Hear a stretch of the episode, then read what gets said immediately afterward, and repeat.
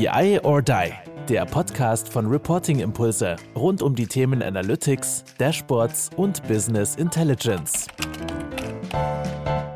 Ja, hallo zusammen zu unserem Podcast BI or Die Controlling Cast und äh, heute haben wir eine wunderbare Serie, einen wunderbaren Gast. Wir sprechen über das Thema Nachhaltigkeit und da haben wir die Tanja Leutz heute hier, ich und der Jens und da freuen wir uns natürlich ganz besonders. Tanja ist Geschäftsführerin von CO2 Online GmbH, so eine Non-Profit-Organisation und ja, erstmal einen wunderschönen guten Tag euch beide. Hallo, ich freue mich hier zu sein. Hallo Kai, hallo Jens. Tanja, hi. Jens, wie geht's dir? Du, bestens, bestens. Ich bin heute Morgen mit dem Fahrrad ins Studio gefahren. Und, oh, komm, Jens, jetzt. also, äh, und äh, habe mich ein bisschen äh, darauf vorbereitet, auch heute auf unsere Sendung. Und ich freue mich total, weil die Tanja, ich habe sie natürlich vorher so ein bisschen recherchiert, die macht was ganz Fantastisches. Und ich freue mich schon auf die Insights, die ich selbst mitnehme und die wir natürlich auch unserer Community heute zur Verfügung stellen durch diesen kleinen Podcast. Tanja, ich habe ja so ein bisschen angeteasert, ähm, wer du bist. Ähm, du warst auch schon mal bei uns äh, in der Live-Session. Magst du trotzdem noch mal ein, zwei Sätzchen zu dir sagen? Ich sag mal, das Thema Klimaschutz bewegt dich schon sehr, sehr lange. Ähm, ich glaube, bei CO2 Online jetzt auch schon über 15 Jahre am Start, aber trotzdem da vielleicht noch mal ein, zwei Insights zu dir und dann wollen wir wirklich auch mit unseren fünf Fragen an dich starten. Ja, super gerne. Also ja, wie du sagst, ich hätte ich niemals gedacht, dass ich so lange bei einer Firma und bei einem Thema bleibe. Also es sind jetzt wirklich schon fast 20 Jahre.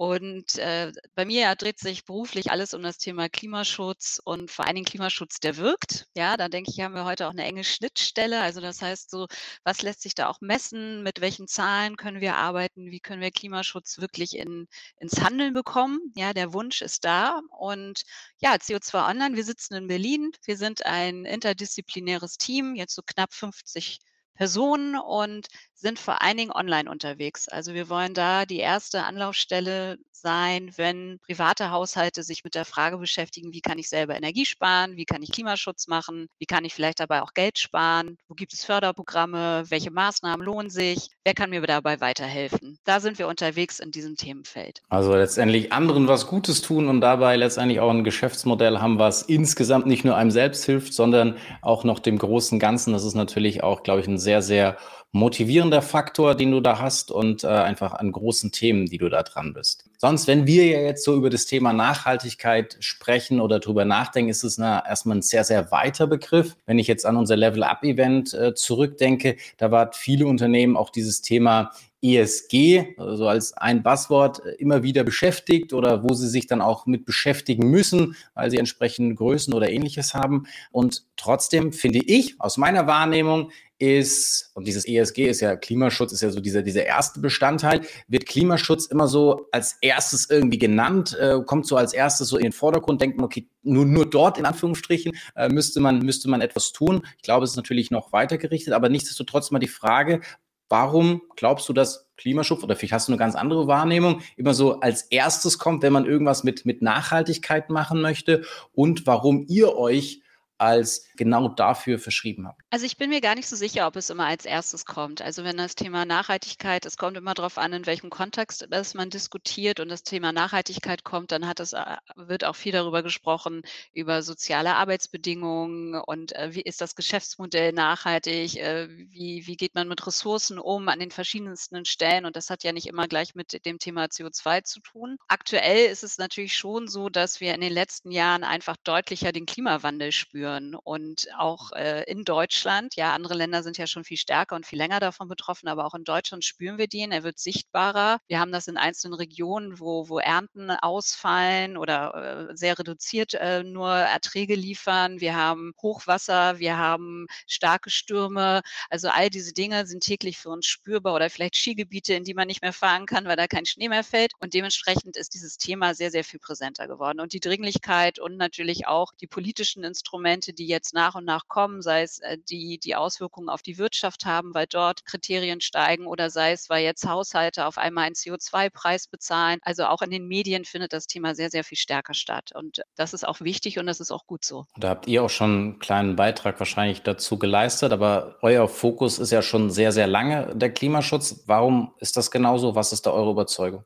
Also wir sehen ja, dass die, dass wir haben nur ein gewisses Kontingent an CO2, was wir verbrauchen dürfen. Und wir haben ein Ziel von 1,5 Grad, was wir ähm, erreichen wollen an Temperaturanstieg. Und da müssen alle Anstrengungen, alle Hebel in Bewegung gesetzt werden, damit wir das überhaupt erreichen können, um halt auch die katastrophalen Schäden, die dann auf uns zukommen, zu reduzieren. Ja, und das ist ja nicht nur, dass jetzt hier vielleicht mal eine Ernte ausfällt, sondern wir werden Flüchtlingsbewegungen haben, die wir uns nicht vorstellen können. Und es wird ein unfassbarer Kampf um Ressourcen sei es Wasser, sei es Land, äh, stattfinden. Und da müssen wir jetzt, also das ist meine Überzeugung, dass ich das in meiner Arbeitswelt versuche, mit aller Kraft, die ich habe, einen kleinen Beitrag zu leisten, Menschen zu motivieren, also positiv zu motivieren, dass jeder etwas tun kann und dass vor allen Dingen jeder wichtig ist in seinem Verhalten, aber auch in Maßnahmen, investive Maßnahmen, kleinere Maßnahmen, einen Beitrag zu leisten, dass wir runterkommen von unserem CO2-Verbrauch, der definitiv viel zu hoch ist. Und das motiviert mich, das treibt mich an und wir bekommen halt auch sehr, sehr viel Feedback Feedback von unseren Nutzern, die bei uns auf der Webseite sind. Also wir haben jeden Monat über 300.000 Menschen, die unsere Angebote nutzen und sie schreiben uns und sie stellen Fragen, die uns dann immer wieder zeigen, ja, Klimaschutz, die Bereitschaft ist da, aber um ins Handeln zu kommen, das ist nicht immer so einfach. Und dann kommen Hindernisse, dann kommen Fragen, dann kommen Unsicherheiten und wir versuchen einige dieser Unsicherheiten aus dem Weg zu räumen, indem wir zum Beispiel sagen, wenn du das vorhast, guck doch mal, da gibt es eine Förderung, die kann dir dabei helfen oder hier ist ein Experte, der dir diese Frage beantworten kann oder wenn du dich für diese Maßnahme interessierst, schau doch, wir haben ein Praxisbeispiel, die genau das auch durchlebt haben. Das kannst du dir durchlesen und äh, das gibt dir vielleicht mehr Sicherheit, wenn du jetzt auch eine größere Investition in dein Haus tätigst, äh, weil wir da ja auch manchmal von ein paar tausend Euro sprechen. Du, ich, ich habe da mal, äh, Tanja, ne, ein Thema, was mich dazu jetzt dann ganz direkt bewegt. Äh, jetzt hast du ein paar Dinge angesprochen, wie eine Förderung äh, oder ich kann irgendwie was günstiger einkaufen oder sowas. Äh, jetzt hat meiner Meinung nach das Thema hauptsächlich zu tun mit der Einstellung, mit der Haltung von Menschen. Weil ähm, wenn wir auf den Benefit schauen, dann ist das jetzt ein Teil. Das ist auch so dieser Hygienefaktor, sage ich ganz gerne, wo dann die Unternehmen sich im großen Stil nach dem ESG-Vorgaben dann auch richten oder auch versuchen, Schlupflöcher zu finden. Das ist dann immer noch so ein, ja, ich habe was davon, das ist immer so, so ein Trade-off. Ne? Also äh, wie siehst du denn das aus deiner Sicht jetzt? Deine Haltung ist klar, also die hinterfrage ich nicht. Aber wie siehst du denn das jetzt so bei den Menschen, die zu dir kommen? Ist der Fokus dann eher der, naja, äh, wie kann ich denn da was einsparen? Oder merkst du auch, dass sich da beim Mindshift schon signifikant was ändert mit den Kontakten, die du so hast? Also da hat sich einiges verändert. Also wir haben äh, trotzdem eine sehr breite Motivlage und das ist auch in Ordnung. Also ich habe nicht die Erwartungshaltung, dass jeder kommt und sagt, ich, ich muss jetzt, äh, ich bin der hundertprozentige Klimaschützer durch und durch und all meine Energie kann ich da reinstecken, weil ich vielleicht auch noch fünf andere Lebensthemen habe, die persönlich für mich sehr, sehr wichtig sind, weil ich finanzielle Schwierigkeiten habe oder meinen Job verloren habe oder vielleicht einen kranken Familienangehörigen habe, um den ich mich pflege pflegen äh, oder kümmern muss. Das weiß ich ja alles nicht und ich kann nicht die Anforderungen an jeden stellen, äh, diese Energie und diese Freiheit zu haben, sich mit dem Thema so auseinanderzusetzen, wie ich es habe. Was ich mhm. gleichzeitig aber beobachte, weil wir das schon so viele Jahre machen, dass äh, doch die Dringlichkeit und das Bewusstsein, also jetzt gerade hier, ich kann jetzt für Deutschland sprechen, dass das zugenommen hat und gerade auch in der jüngeren Generation, wo dann, wie du gerade sagst, verhaltensmäßig schon mit einem mit einer ganz anderen Erwartungshaltung rangegangen wird und auch einer viel stärkeren Forderung an unsere Generation doch noch stärker was zu tun. Also Fridays for Future, ein Beispiel, hat, hat enorm was bewirkt, dass, dass äh, eine größere Bereitschaft da ist, selber etwas tun zu wollen und die Frage sich dann immer stellt, was kann ich denn tun in meiner Lebenssituation, was kann ich denn machen und wie viel bewirkt das denn eigentlich? Wir beobachten bei uns, also jetzt gerade aktuell natürlich die steigenden Energiepreisen, der große Wunsch, sich von den Energieimporten, die von Russland äh, bereitgestellt werden, sich unabhängig zu machen, dass das ein enormer Treiber ist. Und den versuchen wir natürlich auch zu nutzen, um ihn mit dem Thema Klimaschutz in Verbindung zu bringen. Und das müssen wir auch. Und das ist, das ist aber auch okay. Gut, was ich vor allem da ja auch immer wieder raushöre, auch wenn du natürlich, ja, wie du sagtest, es ein Lebensthema für dich ist, du trotzdem ja jetzt auch nicht jeden und in vollem Umfang jeden überzeugen möchtest, sondern du dich natürlich auch schon sehr darüber freust, über kleine Schritte, die jeder macht. Und ich glaube, das ist auch eine ganz, ganz klare Botschaft, dass man da jetzt kein irgendwie umkehren möchte oder davon überzeugen muss, sondern wenn du letztendlich, und deswegen finde ich auch, sag ich mal, dass wir jetzt in diesem Rahmen auch wieder darüber sprechen, zu sagen, jeder kann noch so klein die Dinge sind, die können am Ende des Tages, wenn, wenn das jeder machen würde, diese kleinen Schritte halt auch schon einen großen Impact haben. Und das ist ja auch immer wieder meine Überzeugung, wenn wir sagen, okay, wir müssen über datengetriebene Unternehmen sprechen, dann geht es nicht nur darum, dass in Anführungsstrichen der CFO irgendwie ein ganz, ganz tolles datengetriebenes Dashboard hat, sondern dass im besten Fall, das habe ich gestern auch wieder so in dieser Siemens-Session propagiert, jeder, egal auf welcher Ebene, kann was bewirken, kann bessere datengetriebene Entscheidungen treffen. Und so finde ich, ist das, oder habe ich jetzt irgendwie so auch wieder aus deinen Worten rausgehört und sind es eben noch so kleine Dinge und jeder muss halt eben schauen, was passt zu seiner Lebens Lebenssituation, was passt zu seinem Mindset. Aber trotzdem ist es nicht dieses Schwarz oder Weiß, sondern man kann eben viele äh, kleine Schritte machen. Und ähm, genau, okay. Und da versuchen wir bei zu helfen. Wir sprechen von einem ähm, Konstrukt, das nennt sich Big Points. Mhm. Also, dass wir sagen, es gibt ähm, ganz, ganz viele Maßnahmen, die ich im Bereich Klimaschutz machen kann, aber es gibt einige Maßnahmen, mit denen sollte man wirklich anfangen weil sie die Big Points, die haben den meisten Impact oder sie bewirken am meisten. Es sind oft auch Maßnahmen, die ich einmal machen muss und dann muss ich sie nicht immer wiederholen. Also natürlich, Jens, bin ich bei dir, dass es eine Einstellungssache ist und wir müssen unser Verhalten ändern. Verhaltensänderungen dauern aber auch oft sehr, sehr lange und ich falle auch wieder zurück in alte Muster. Also wir haben jetzt gerade die Bewegung ja, dass ganz stark propagiert wird, alle drehen jetzt ein Grad mal ihre Heizung runter, da, weil uns das ähm, in der Menge ja, fünf bis sechs Prozent Energie sparen kann. Das ist ein toller Tipp und wir sagen das auch und ich mache das zu Hause auch gerade und mein Sohn sagte heute Morgen, oh, das ist ganz schön kalt. Hm. Man gewöhnt sich, kann sich an solche Temperaturen gewöhnen, aber das ist eine Sache, in die kann ich auch schnell wieder zurückfallen. Also mir sind natürlich Lösungen an der Stelle eigentlich lieber, wo das die Heizung automatisch macht und regelt hm. oder eine Heizung erkennt, die Räume werden gerade nicht genutzt und jetzt regulieren wir automatisch runter. Also dass wir dort doch auch immer wieder Investitionen tätigen in Technik, in Digitalisierung oder in Wechsel zu Ökostrom. Das mache ich einmal und dann muss ich mich nicht immer wieder dran erinnern. Das sind also bei uns sogenannte ja, Maßnahmen, Big Points und da gucken wir, in welcher Lebenssituation befindet sich derjenige bei uns und was können wir dort empfehlen und mit mhm. welcher Maßnahme fange ich an, um vielleicht dann auch ein Erfolgserlebnis zu haben. Also da hast du, da hast du, Tanja, ja aber auch eine, eine, eine, Hypothese über Ursache und Wirkung, wenn du sagst, diese Big Points haben eine große Wirkung, wenn ich dran drehe. Und das finde ich jetzt eben auch spannend, weil ich glaube, es braucht dann doch noch diese Eigenverantwortung. Also ich, ich finde die Tipps super.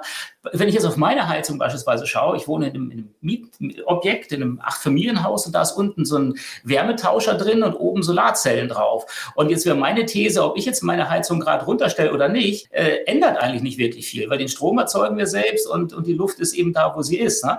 Äh, äh heißt es nicht, dass ich die nicht auch runterdrehen könnte, aber ich glaube, wenn jeder auch noch mal reflektiert, was lese ich, was, was nehme ich wahr und was, was bewirke ich tatsächlich, das, glaube ich, kratzt auch so ein bisschen an dem, an dem Mindset. Ne? Äh, und, und das würde ich mir so wünschen. Ich mache noch mal ein Beispiel, weil du sie auch so Verbraucher so im, im Fokus hast. Ja? Dann habe ich hier eine Schokolade gekauft. Ne? Äh, irgendwie 98 Prozent Kakao und so, ob das gut ist oder nicht, klimamäßig, weiß ich jetzt gar nicht. Aber dann die Verpackung. Alles wegschmeißbar und innen drin sieht aus wie eine Plastikfolie, reißt sich wie eine Plastikfolie, schmeckt wie eine Plastikfolie, ist aber angeblich kompostierbar. Ganz ehrlich, ich habe Riesenschmerzen, das in so einen Gartenkompost zu schmeißen. Ich schmeiß das immer noch in diesen gelben Sack. Sorry, wenn ich jetzt hier geprügelt werde von der Community, aber weißt du, das sind so Sachen, so im Kleinen, äh, da denke ich mir, was wird da gemacht und, und wo ist jetzt wirklich so die, die, die Auswirkung dieser Impact? Deshalb finde ich diese Big Points total super, die du nennst. Wenn man die wirklich fünf Stück und ich mache sie, das finde ich eine geniale Sache, weil so im Detail bin ich ehrlich gesagt immer wieder unsicher, was bringt jetzt eigentlich wirklich was, wie zum Beispiel diese Folie. Ne? Mhm. Ist die in der Erzeugung vielleicht viel teurer und aufwendiger und, und könnte man es vielleicht besser sparen? Ne? Wir müssen ja auch immer gucken, dass man also, äh, dass man halt den kognitiven Aufwand auch auf ein Minimum reduziert. Ja, also oh. ich sage, ja, es ist, es ist wirklich so und, und das versuchen wir so ein bisschen mit den Hilfestellungen auch, die wir geben, dass wir sagen, also sei jetzt auch nicht überfordert, weil du denkst, du musst 100 Sachen machen und dich in jede Sache ins Detail einarbeiten. Mhm. Äh, ich bin immer ein Freund davon, ja, ich beschäftige mich ein bisschen damit, ich erfahre etwas davon und dann sagt mir aber auch jemand, guck mal, das sind die fünf Sachen, auf die kannst du dich konzentrieren in deiner Lebenssituation oder mit dem Muster, was du vielleicht hast, das möchtest du investieren, so viel kannst du investieren, dann mach mal, fang doch damit jetzt mal an. Oder ja. und, und, äh, und da geben wir dir Schritt für Schritt die Hilfestellung, wie du, wie du diese Maßnahme umgesetzt bekommst. Und Jens, gerade das, was du angesprochen hast, es gab vor vor zwei, drei Jahren eine Umfrage, die für uns sehr bezeichnend war, weil dann auch in der Bevölkerung gefragt worden ist, was äh, äh glaubst du denn, welche da, dieser Maßnahmen hat am meisten Wirkung ähm, auf deinen CO2-Fußabdruck? Und da ist doch mhm. immer noch viel Unkenntnis, weil dort an oberster Stelle dann doch die Plastiktüte auftauchte. Die Plastiktüte ist natürlich aus anderen Kontextfragen wichtig, ja, genau, mhm. Kai, wie du auch meintest, ne? wir dürfen nicht nur Klimaschutz sehen, sondern wir müssen natürlich dann auch Umweltschutz sehen oder Verschmutzung der Meere und so weiter. Aber mhm. wenn wir uns auf Klimaschutz konzentrieren und CO2, da spielt die Plastiktüte an der Stelle nicht die große Rolle in meinem privaten Umfeld, sondern es ist das Thema meiner Heizanlage und es ist das Thema Ökostrom. Und bei Ökostrom zum Beispiel ist es immer noch so, obwohl es so eine einfache Maßnahme ist, dass das äh, noch von ähm, ja, 30 Prozent äh, der Bevölkerung Ökostrom beziehen. Ja, da sage ich mir, was machen denn die anderen? Also wir werden nicht 100 Prozent haben, aber trotzdem ist es eine Maßnahme, die ich in fünf Minuten erledigt habe. Und Ökostrom ist nicht teurer ähm, als, als konventioneller. Wir haben jetzt ja immer wieder so ein bisschen in das Thema Daten reingeschielt. Du hast äh, Studien zitiert. Ähm, wie weit sind wir denn schon beim datenbasierten Klimaschutz oder wie können da Daten insgesamt helfen? Ich meine, immer wieder auch zur Überzeugung oder auch zum, zum Darlegen des, des Status quo, was du ja immer wieder zitierst. Aber was ist so deine Meinung zum Thema datenbasierter Klimaschutz? Also ähm, ich fange jetzt mal im Kleinen an und gehe dann ins, ins Größere. Also cool. wir als CO2 Online, wir machen ja von Anfang an, seitdem es uns gibt, seit 2003, arbeiten wir schon mit Daten. Also unser Ansatz war sehr früh, dass wir Online-Rechner entwickelt haben, also unsere Klimaschutzberatung und in diesen Ratgebern sammeln wir sehr, sehr viele Informationen über Gebäude, über Energieverbräuche. Wir haben dann damals zu Anfangszeiten auch noch Daten von Messdienstleistern bekommen und konnten mit diesen Daten dann ähm, Benchmarks entwickeln und Vergleiche herstellen und sagen, guck mal, dein Heizenergieverbrauch ist hoch im Vergleich zu anderen Haushalten oder du bezahlst zu viel. Und das ist natürlich mittlerweile extrem gewachsen und wir haben die größte Gebäudedatenbank in Deutschland und können daraus sehr, sehr viele Erkenntnisse sammeln für unsere mhm. Arbeit und damit arbeiten wir auch. Also da würde ich sagen, da sind wir sehr weit und wir sind vor allen Dingen weit auch, um zu sagen, wie wirksam ist Kommunikation an bestimmten Stellen, weil im Gegensatz jetzt zu anderen Kommunikationskampagnen, die mit Plakaten und Anzeigen arbeiten, haben wir halt den direkten Draht zum Bürger und zur Bürgerin. Sie können uns Feedback geben, Sie können die Beratung bewerten im Nachhinein. Wir können ein halbes Jahr später fragen, was habt ihr denn tatsächlich gemacht? Und so können wir mittlerweile sagen, dass im Schnitt eine unserer Online-Beratungen eine Vermeidung von einer Tonne CO2 anstößt. Also das ist das ist enorm, finde ich immer, also ohne uns selber zu loben, dass wir für eine Kommunikationsinitiative so weit in die Wirksamkeit und Nachweis der Wirksamkeit gehen können. Das ist jetzt im Kleinen. Dann haben wir die, sage ich jetzt mal, unter andere Unternehmensebenen, die mittlerweile ja durch, durch Software, durch Monitoring, durch Datenerfassung auch schon gut darlegen können, das ist unser CO2-Fußabdruck, das haben wir an Maßnahmen gemacht, das ist nachher bei rausgekommen, das haben wir gemindert. Also da ist auch viel passiert, da sind auch viele neue Start-ups, Unternehmen gekommen, die dort Lösungen anbieten. Wo ich finde, dass wir mit den Daten bis jetzt viel zu wenig arbeiten, ist im Bereich unserer Politikinstrumente. Also das ist etwas, wo wir uns ähm, stark für einsetzen, dass wir dort wirklich mit diesen ganzen Informationen, die wir eigentlich haben an den verschiedensten Stellen, wie wirksam Klimaschutz ist oder wie nicht wirksam Klimaschutz ist, viel stärker arbeiten, um Politikinstrumente auszurichten. Das ist also, wenn man sich jetzt vorstellt, also ich nenne, nenne jetzt mal ein Beispiel, um es ein bisschen greifbarer zu machen. Es gibt ein Förderprogramm und dann wird bei diesem Förderprogramm im Moment geguckt, wie wirksam ist das eigentlich? Ja, es wird halt so und so viel abgerufen.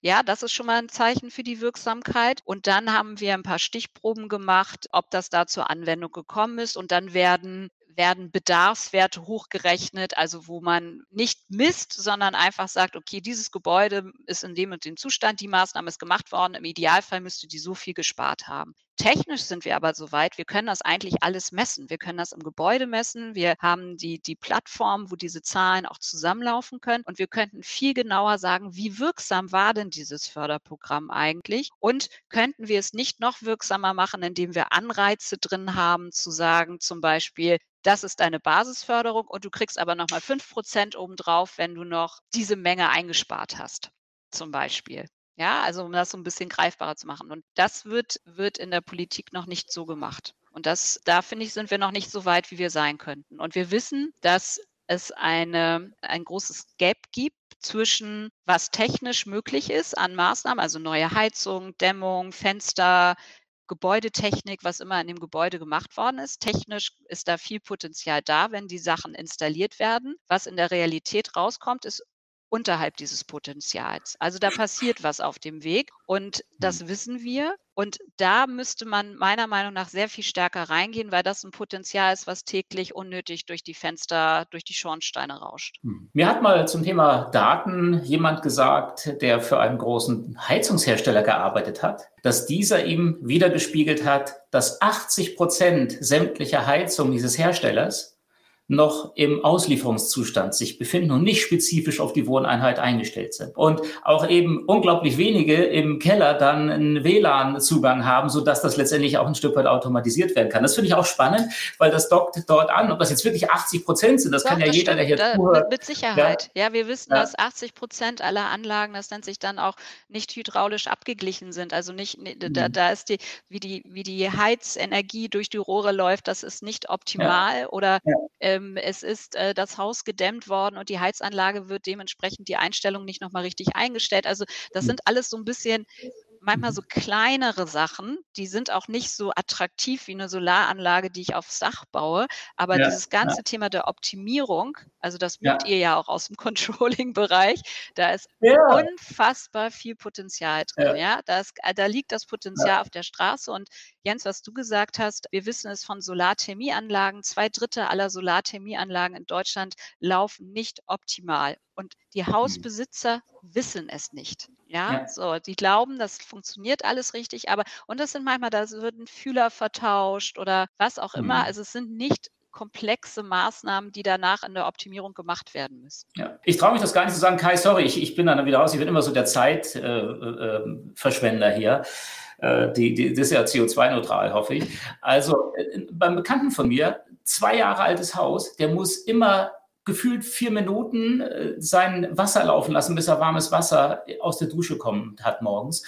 Weil einfach das die nicht hinbringen, diese vier Jahre alten Leitungen, dass das funktioniert. Und das ist eben auch ein Punkt, äh, das tut ihm weh. Und das sind so Sachen, glaube ich auch, das ist mir jetzt bewusst geworden in unserem Gespräch, dass das sich natürlich unglaublich hochsummiert. Eine Frage an dich, weil das habe ich mit den Controllern immer. Du hast gesagt, das Thema Sensoren an bestimmten Stellen zu platzieren und von der Berechnung hinzukommen zu einer Messung. Das ist heute kein Problem mehr. Da wird mir immer wieder gespiegelt, ist es doch. Äh, wie, wie, wie kannst du noch mal ein Beispiel, also, weil, weil das wird dann gesagt, hey, wenn ich, ich brauche so viele tausende Sensoren an so vielen Stellen, steckt dann zu viel ich will alles messen dahinter. Also heißt es dann eigentlich, so wie bei dem Thema auch bei diesem Big Five, gibt es da auch die Big Five, wo man sagen kann, hey, bei so einer Anlage, so einem Typ hast du die und die Messgrößen, weil das wäre jetzt was, wo ich sofort sage, hey, komm her, äh, nimm dir unsere Controller und red mit denen darüber, wo sind eure Big Five und messt sie, statt sie zu berechnen. Mhm. Ist das der Weg? Hast du ein Beispiel ja. dafür, Kurt? Ja, also ich meine, ich kenne ich kenn mich natürlich vor allen Dingen in den, in den äh, Gebäuden, in den Wohngebäuden mhm. aus. Wenn, bei Unternehmen ist das immer noch ein bisschen was anderes, wenn man halt schauen muss, auch wie viel wird da produziert und wie viel Energie läuft da eigentlich mhm. durch die Kanäle und welche Technik wird da verwendet. Aber wir selber haben auch äh, ja schon diverse Praxistests äh, durchgeführt und dann, äh, gerade wenn wir mit Universitäten und Wissenschaft zusammenarbeiten, dann ist ja der Wunsch immer nach diesem ganz, ganz genauen. Und da sind teilweise dann Häuser, äh, private Wohngebäude mit Messtechnik von über 2000 Euro ausgestattet worden, was völlig über das, meiner Meinung nach, über das Ziel hinaus schießt, weil das, was wir, was CO2 Online interessiert, ist ja erstmal, läuft denn erstmal alles richtig? Und zu erkennen, wo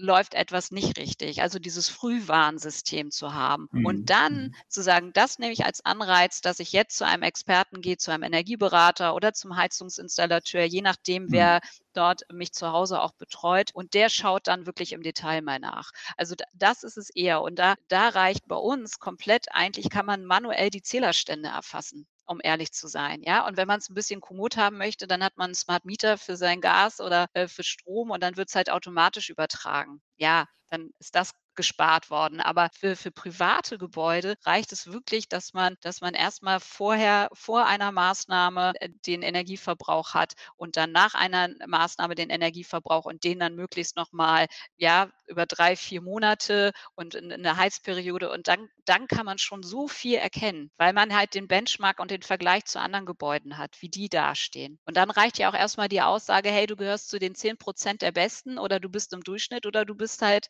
bist, äh, im unteren Drittel, jetzt musst du mal aktiv werden. Also ich, ich sehe da sehr, sehr viele ähm, sicherlich Parallelen auch zur datengetriebenen Organisation, weil man kann am Ende des Tages, wie du beschreibst, sehr, sehr einfach eigentlich starten. Man muss es nur tun, man muss da diese Motivation aufbringen und eben nicht nur dieses, ja, okay, in dem Sinne, ich sammle jetzt meine Daten oder ich habe jetzt halt irgendwie ein ganz, ganz tolles äh, CO2-freies Haus, was auch immer gebaut, sondern es ist die Kontinuität. Es geht dann noch weiter. Es ist nicht nur super, ich habe mir da jetzt irgendeine Einsparmaßnahme oder irgendeinen günstigen Kredit gesichert, sondern es geht weiter und, und dass da das eben diese, dieser Weg dann oftmals eben auch vergessen wird, weil es ist ja nicht nur, es geht um das Datensammeln oder es geht, dass wir da irgendwas getan haben, sondern wie kriegen wir halt eben langfristig diesen Mehrwert daraus? Wie sind da, wie gesagt, auch sinnvollen Impact, den wir einfach damit erzeugen? Und da ähm, ist wahrscheinlich noch sehr, sehr viel möglich. Da setzt ihr auch ja an vielen Stellen an, dass ihr da noch mehr Impact einfach rausholt. Und das finde ich irgendwie so schön, wo du sagst, naja, am Ende des Tages ist es an vielen kleinen Stellen auch, auch wieder möglich. Natürlich äh, ist es besser, wenn ich dann größere Technologie, ähm, neuere Technologie da noch im Einsatz habe, wo es mir dann vielleicht auch nochmal mehr hilft oder mich unterstützt, ähm, dass ich nicht in die alten Muster wieder reinfalle. Aber das finde ich ähm, schon, schon sehr, sehr spannend. Und eine Sache, die du auch wieder gesagt hast, und das, da kommt ja dann auch wieder so diese Community rein. Und das ist ja eigentlich auch wieder in den Unternehmen am Ende des Tages so diese Community. Wir wollen jetzt irgendwie eine datengetriebene Initiative oder ähnliches starten. Die Leute wissen gar nicht, keine Ahnung, ich sitze jetzt hier vielleicht auch in einem Haus, was irgendeinen ganz, ganz tollen Wert hat, aber ich muss ganz ehrlich gestehen, ich checke es auch nicht. Ist unsere Heizung richtig eingestellt? Schöpfen wir das Potenzial zu 100 Prozent aus?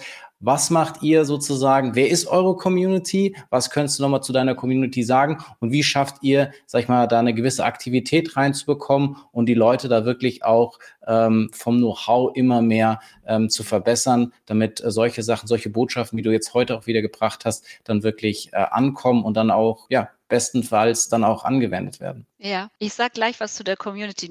Kai, was du vorher nochmal sagtest, ich bin wirklich ein großer, eine große Verfechterin davon, Komplexität versuchen zu reduzieren. Mhm. Und was ich immer bei diesem ganzen Datenthema sehe, man kann unfassbar viel auswerten, aber es ist immer die Frage, was ist der Erkenntnisgewinn? Was mache ich denn mhm. damit jetzt eigentlich? Und, und wer hat denn Lust, 100 Seiten Datenreport sich anzugucken oder durch ein Dashboard sich durchzuwühlen mit ganz, ganz vielen Detailauswertungen? Wir haben diese Zielgruppe bei uns auch. Wir sagen, das sind immer die Technikaffinen. Das ist super, aber das sind vielleicht fünf Prozent unserer Nutzer und Nutzerinnen. Und die anderen sind damit überfordert. Und die möchten eigentlich den Hinweis bekommen, deine Heizung läuft okay, nein, sie läuft nicht okay, du könntest so viel sparen, geh jetzt hin zum Energieberater, das lohnt sich. Und dann, das sind die Informationen, die man an der Stelle haben möchte und ich habe auch nicht die Erwartungshaltung oder die Anspruchshaltung, dass jeder seine Heizanlage bis ins kleinste Detail versteht und kennt. Ich finde, das muss auch nicht sein. Es gibt Experten, die das können, denen ich auch vertraue aber ich muss halt so viel wissen, läuft das Ding jetzt okay oder nicht. Und dafür sind Daten halt sehr hilfreich und können besser verwendet werden. Ähm, zu unserer Community, das war so ein weiterer Ansatz bei uns, dass wir gesagt haben, bei uns ist die Beratung, das ist alles neutral und anonym auch. Also jeder kann das nutzen. Aber wenn jemand sagt, er möchte gerne mehr mit uns im Kontakt sein, dann freuen wir uns sehr, wenn er unseren Newsletter abonniert, wenn er in unsere Community kommt und weiter mit uns im Austausch ist. Und das sind mittlerweile 130.000 ähm, Abonnenten, die wir haben, unseres Newsletters. Und das ist unsere Community, die wir auch ansprechen, wenn wir zum Beispiel Personen suchen, die bereit sind, einen Praxis Test zu machen und sagen, ja, ich plane gerade eine bestimmte Modernisierungsmaßnahme, ich bin bereit, dass CO2 Online mich dabei begleitet. Wir sprechen sie an, wenn wir unsere Tools weiterentwickeln und fragen, habt ihr Interesse als, als User-Tester dabei zu sein von Anfang an, damit wir nutzerzentriert hier unsere Inhalte entwickeln können. Wir äh, machen sehr viel Umfragen in dieser Gruppe auch, wo wir dann bestimmte Fragen stellen, ähm, Interessenslagen, Einstellungen, Kenntnisse über bestimmte Maßnahmen und so weiter, um schon mal ein Gefühl dafür zu bekommen, wie müssen wir unsere Inhalte auch weiter zu entwickeln. Und diese Community ist bunt. Also es sind, wir haben äh, da äh, Hauseigentümer, wir haben Mieterinnen da drin, wir haben jüngere Menschen, weil wir auch einen, einen Schulwettbewerb machen. Äh, wir haben Lehrer da drin, wir haben ähm, auch Unternehmen da teilweise mit drin, die aber auch oft dann als Privatperson den Service abonnieren. Es ist breit gemischt. Es ist schon natürlich, wenn man jetzt so nach Motiven und Einstellungen fragt, eine dem Klimaschutz sehr offen und unterstützend eingestellte Zielgruppe dabei. Aber wir haben auch Personen dabei, die vor allen Dingen das Thema Kosten interessieren, Sicherheit, Autarkie. Ja, ich möchte gerne hier alles selber erzeugen. Ich möchte unabhängig sein. Die Motivlage ist verschieden. Wenn wir gucken, dann sind wir doch auch in einem etwas älteren Bevölkerungssegment unterwegs. Also das ist aber damit verbunden, dass wir ja auch viel über Investitionen in Häusern sprechen und Hausbesitzer sind in der Regel ja in Deutschland nicht 25, sondern sind eher 35, 45 aufwärts. Ja, cool, aber du hast da, finde ich, auch wieder von dem, von dem Maßnahmenkatalog ja sehr, sehr viel auch aufgezählt, was wir gefühlt ja auch wieder in den Unternehmen machen, um äh, die, diese Themen ähm, voranzutreiben, die wir so haben. Also das finde ich äh, sehr, sehr spannend, wie ihr das macht. Community finde ich schon sehr, sehr groß. Natürlich, die ist niemals groß genug, von dem her natürlich auch an jeden, der da vielleicht mal reinhört und sagt, hey, ich melde mich da vielleicht auch noch mal an oder das eine oder andere ja, habe ich da. Aufnahmestopp. Alle dürfen genau, zu uns genau. kommen. Ähm, weil, wie gesagt, es ist ja manchmal wirklich dieses, dieses fehlende Wissen oder dieses kleine, dieser kleine Impuls, hier kann ich, kann ich was tun. Da, da gibt es vielleicht ja auch eine kostenlose Beratung das, oder was du alles da wieder aufgelistet hast. Von dem her ähm, finde ich das schön und dieses Community wie gesagt, ich bin da sehr, sehr von überzeugt, dass es immer nur darüber geht, über den Austausch, über diese Wissensvermittlung, über dieses gemeinsame Helfen, ähm, was wir auch immer wieder in den Unternehmen propagieren, über die ganzen Challenges und weiß was ich, was man da alles tut oder was du jetzt ja auch wieder angesprochen hast, wo dann teilweise auch wieder Daten gesammelt werden können und dann auch aus diesen wieder Impact erzeugt werden kann. Mega, mega spannend. Jetzt vielleicht noch so ein bisschen abschließend ähm, ist es natürlich, wir haben es ganz am Anfang ja ein bisschen adressiert, Klimaschutz als Job ist Teil deines täglichen Lebens sozusagen. Ja, wie fühlt sich das insgesamt an? Ähm, was kannst du da vielleicht auch noch, um den einen oder anderen auch in die Richtung vielleicht zu motivieren? 50 Leute hast du ja schon in deinem Team, aber vielleicht äh, der eine oder andere kann der da ja wahrscheinlich auch noch dazukommen. Was kannst du da noch mal so mitgeben? Ja, also Du hast schon mal erstmal gesagt, also sehr gerne unserer Community beitreten, unser Newsletter abonnieren. Da berichten wir dann natürlich auch darüber, was bei uns im Unternehmen passiert. Und wir haben bei uns auf der Webseite auch immer Stellenausschreibungen äh, veröffentlicht.